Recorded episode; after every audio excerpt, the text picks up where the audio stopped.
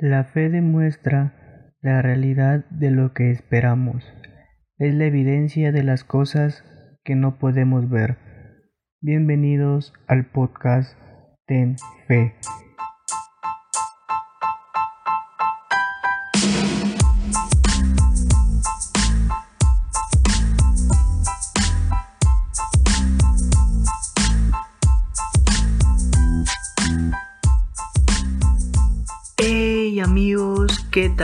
Bienvenidos al primer episodio de esta primera temporada. Ah, detalles de amor. Sí, nos vamos a poner un poco románticos hoy día. Pero uh, sí, antes de seguir quisiera eh, darte las gracias por estar aquí el día de hoy. Uh, Espero que el episodio anterior, el episodio cero, haya sido de bendición y de muchos ánimos para ti. Espero que, que Dios haya podido hablarte a través de ese episodio. Y sí, gracias. Gracias por, por escucharme, por estar hoy eh, tomándote un tiempo para estar aquí. Y bueno, vamos a empezar el episodio.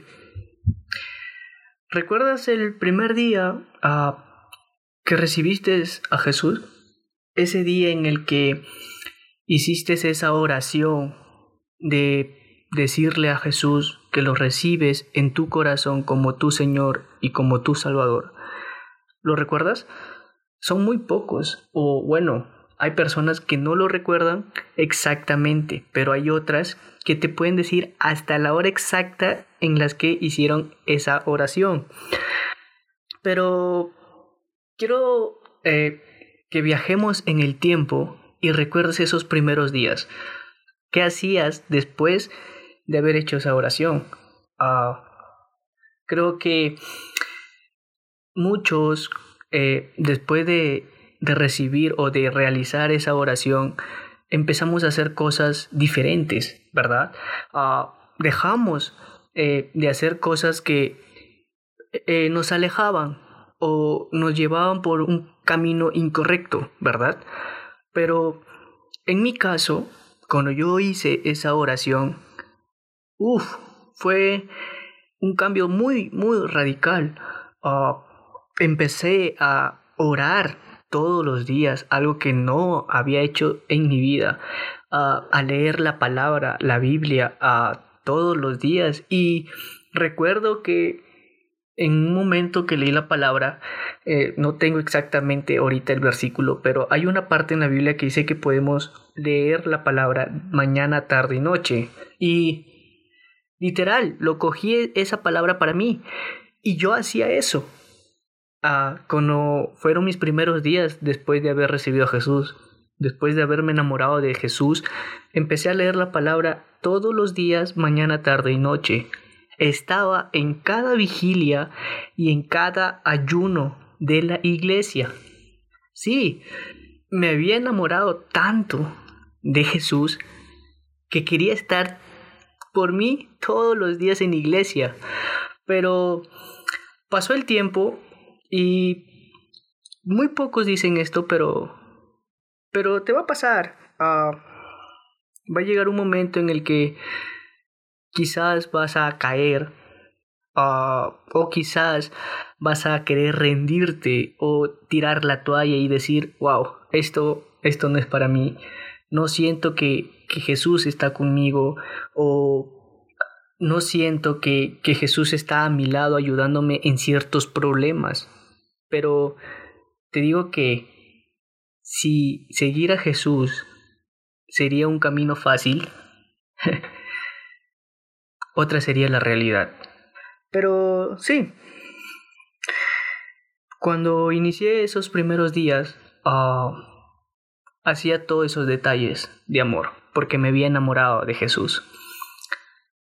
Pero pasó el tiempo y poco a poco esas cosas se fueron disminuyendo. Ya no lo hacía con frecuencia. Asistía a la iglesia a ya no a, a todos los ayunos, o, perdón, ya no a todos los ayunos o a todas las vigilias. Empecé a leer la palabra de Dios menos. ya no oraba todos los días y mi amor se fue enfriando. Porque el amor de Dios, el amor de Jesús, nunca se va a enfriar. No, el amor de Dios es el mismo ayer, hoy y siempre. Pero nuestro amor sí se enfría. Ya. Pero podemos hacer algo. Ah, ¿Qué haces cuando estás en una relación? Cuando estás de novio o cuando estás de novia. Creo que esos primeros días son los más bonitos porque quieres estar con él o con ella a 24/7 o eh, le invitas a pasear, eh, le invitas a tomar un café, a caminar, a salir por el parque, al cine. Quieres estar con esa persona a cada momento, ¿verdad? le escribes una carta, aunque hoy en día casi ya no se hace eso, pero, pero sí, quieres estar con esa persona mucho tiempo y le dedicas tu tiempo a esa persona.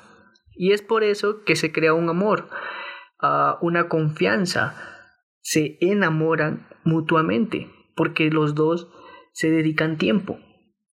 Ahora quiero que lleves esto a tus primeros días como cristiano.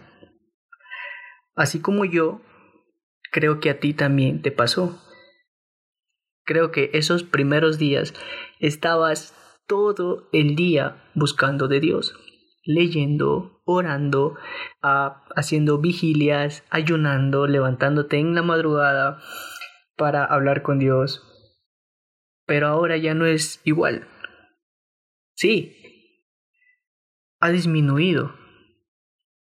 Pero no te digo que ya estás condenado por eso. No, no, no. Es aquí donde podemos hacer detalles de amor. Sí.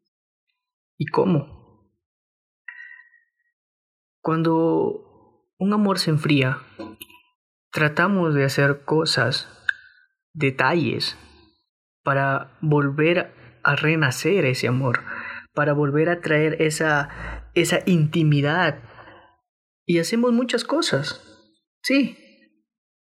Cuando estás de novios, pues, pues volver a invitarla a salir o volver a enviarle un mensaje de buenos días o de buenas noches o cómo estás. O cuando ya estás casado. Ah, sí, pasa. Pasa que cuando uno se casa, los primeros años o los primeros meses son los más felices de tu vida. Pero pero hay un momento y llega ese momento en el que ese amor se enfría. Sí. Es ahí donde como pareja, como ser humano, que con la persona que te casaste, tienes que hacer detalles de amor para volver a enamorarla. Si estás casado o casada, pues uh, le llevas el desayuno a la cama. O escuché de un pastor que hace detalles de amor eh, limpiando su hogar o limpiando o lavando los trastes.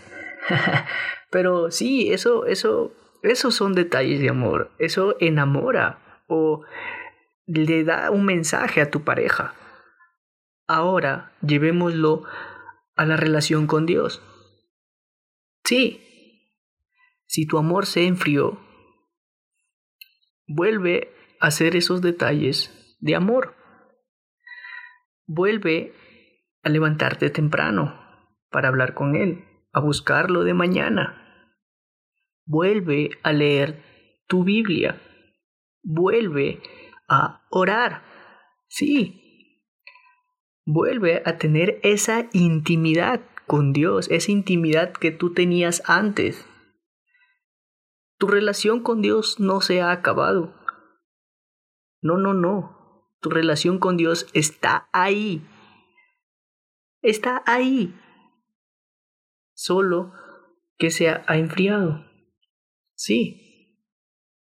Y tienes que volver, tenemos que volver hacer esos detalles de amor para que nuestro amor ya no siga frío. Ya. Empecemos a hacer esos detalles de amor. Sí. Volvamos a enamorarnos de la persona que nos cuida, que nos protege, que nos ayuda, que está con nosotros. Volvamos a hacer esos detalles de amor. Desarrollé cinco puntos en el que te puedes dar cuenta que tu amor se ha enfriado. Si tienes un lapicero y un cuaderno al lado, anótalos.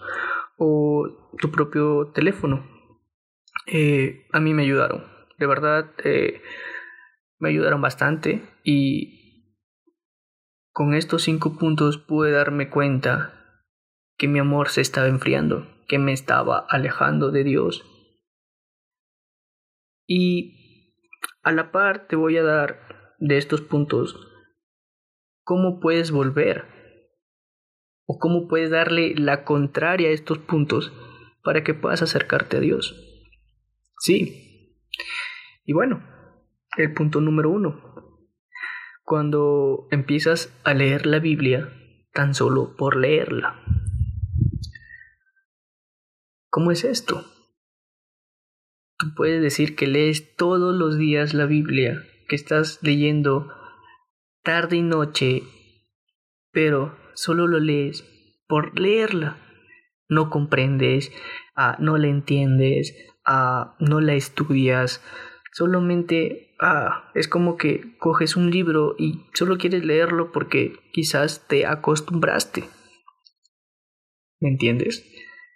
Y cuando pasa eso, es porque ya estás perdiendo ese amor de leer la palabra. Estás perdiendo esas ganas de querer saber de Dios. Estás perdiendo la manera en la que Dios te habla. Porque sí, Dios nos habla a través de la palabra. Cuando pasa esto,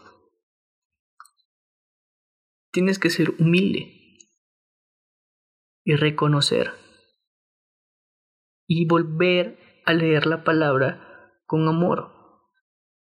Que sea emocionante para ti leer la palabra. Que llegue la noche o que cuando tú te despiertes cojas tu Biblia y digas, uff, Dios, ¿qué me vas a hablar hoy día? Y abras tu Biblia y empieces a leerla con emoción, con amor y Dios te va a hablar. Estoy seguro que Dios te va a hablar. Y ese es un detalle que tú puedes hacer. Ya, el segundo punto.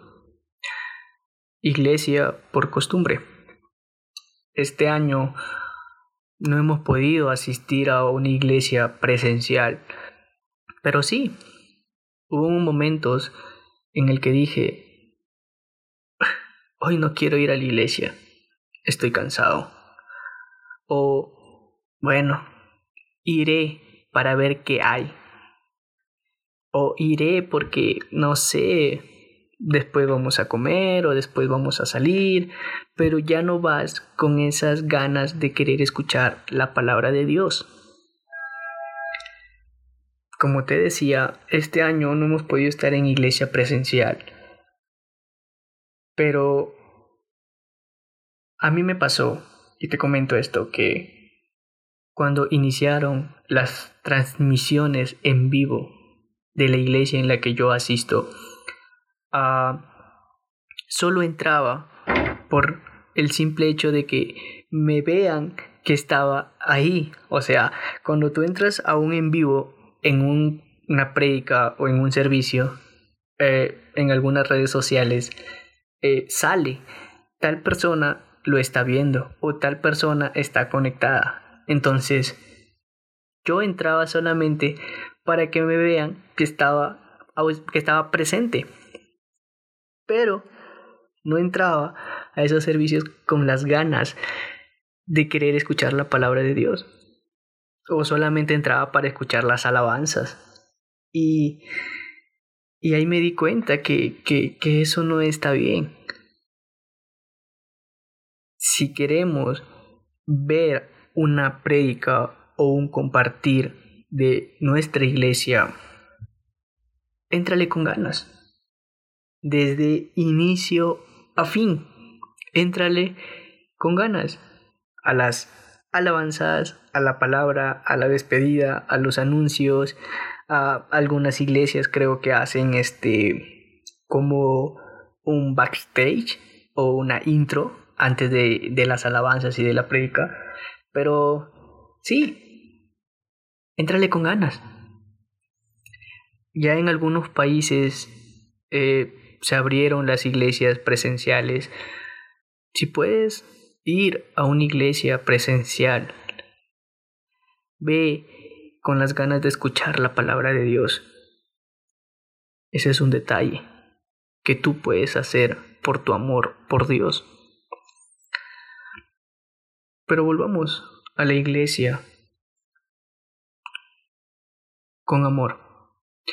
Volvamos a la iglesia con ganas de poder escuchar la palabra de Dios. Pero vayamos a la iglesia con esas ganas. Con esas ganas de de sentir que Dios te habla a través del pastor o de la persona que esté compartiendo. Y lo mismo te digo si aún no puedes ir a una iglesia por las redes sociales. Conéctate. Conéctate al servicio de tu iglesia o conéctate al servicio de algunas otras iglesias y conéctate con esas ganas de querer que Dios te hable, porque lo va a hacer. ¿Sí? El tercer punto, cuando le quitamos el primer lugar a Dios. ¡Wow! Esto pasa muy seguido. Sí. Cuando nuestro amor se enfría, le quitamos ese primer lugar a Dios, ese primer lugar que Él debe tener. Nos empieza a interesar otras cosas, estar más tiempo en las redes o empezar a ver televisión, películas, series, Netflix. Pero sí. A mí también me pasó. Ah, empecé en esta temporada, en este tiempo, a ver muchas series en Netflix y le quité ese lugar a Dios que él tenía. Pero uno se da cuenta cuando cuando ya te estás alejando. Y es cuando tú tienes que decir, "Oye, lo que estoy haciendo está mal." No, no, no, no. Las series, la tele, las redes sociales o cualquier otra cosa no es más importante que mi relación con Dios. Sí. Démosle ese primer lugar a Dios, ese primer lugar que Él se merece. Ya. El cuarto punto. El orgullo. El querer saberlo todo Mira, hasta este punto, tú puedes decir, hey, yo leo mi Biblia con amor. Yo asisto a la iglesia o veo las prédicas por redes sociales con ganas de que Jesús pueda hablarme. Yo le doy todavía el primer lugar a Dios. Está bien, pero ahora viene esto. ¿Cómo tratas a las personas con lo que Dios te habla a ti. ¿Cómo es esto? Cuando creemos o cuando sentimos que nosotros sabemos mucho más que una persona nueva o que una persona que está eh, un tiempo en iglesia y sabe algunas o ciertas cosas y nosotros sabemos más, nos creemos más que esa persona. Le quitamos su importancia a esa persona. Y eso es ser orgulloso. Sí. Si tú sabes muchas cosas porque las has estudiado, porque las has leído, porque las has escuchado, enséñalas con humildad, con gozo. Compártelo. Jesús nos compartió su palabra. Jesús nos compartió sus enseñanzas. Todo lo que él sabía nos lo compartió a nosotros. Y él no se creía el más que todo. Aunque él sí lo era. Pero siempre fue humilde. Porque nosotros no. ¿Por qué nosotros no podemos enseñar o compartir lo que Dios nos ha dado? No seamos orgullosos. En un episodio en Armadillo ah, escuché de que el enemigo, o sea, Satanás, cayó en pecado porque se volvió orgulloso.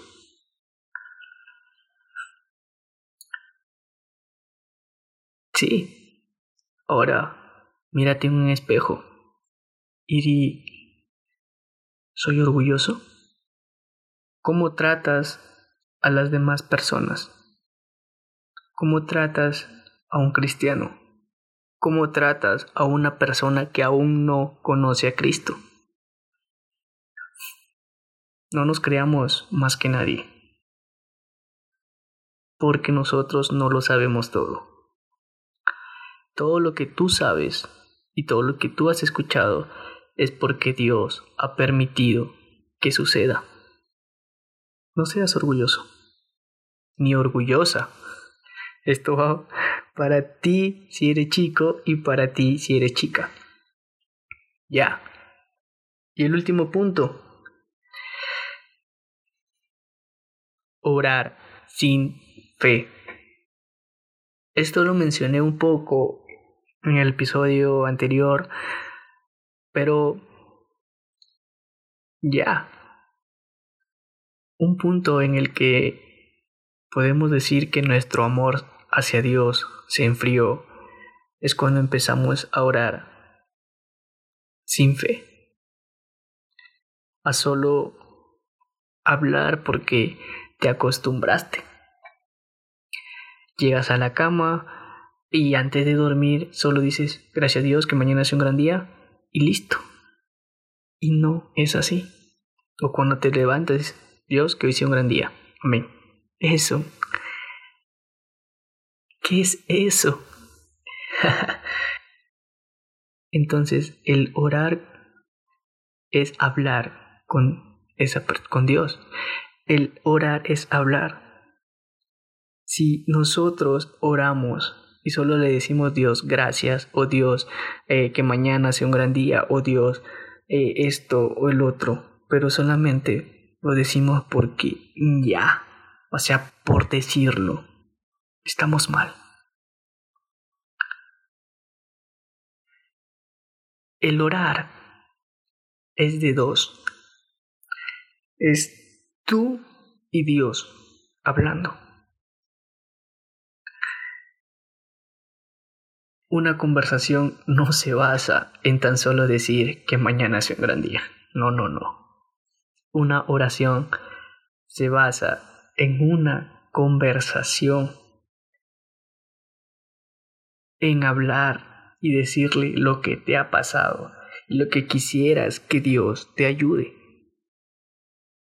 Y cuando pasa eso, que lo hagas con fe. La fe que Dios puede ayudarte, la fe que Dios te está escuchando en ese momento. Sí.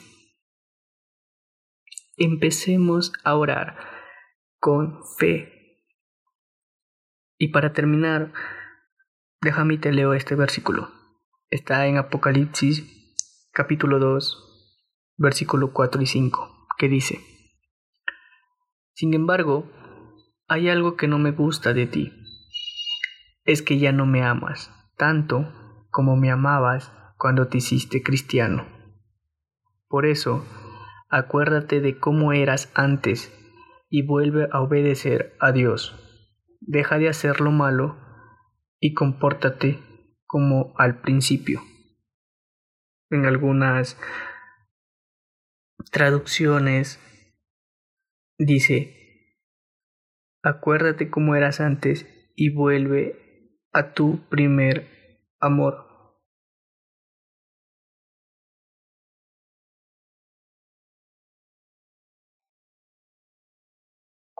Sí. Volvamos a nuestro primer amor. Volvamos a hacer esos detalles de amor que hacíamos. Como dije en el inicio de este episodio, el amor de Dios no se enfría. Nuestro amor sí. Y no dejemos que eso suceda. No. Volvamos a enamorarnos de Dios. Ya. Espero que este episodio eh, sea de mucha bendición y de muchos ánimos para ti, de verdad. He disfrutado hacer este episodio y espero que tú también lo disfrutes. Y si te gustó, si algo te ministró, por favor compártelo. No te quedes con el mensaje tú solo o tú sola. Puedes compartirlo por las redes sociales. Espero que este episodio haya sido un gran episodio para ti. Y ya, amigos, nos vemos muy pronto en el siguiente episodio. Dios me los bendiga.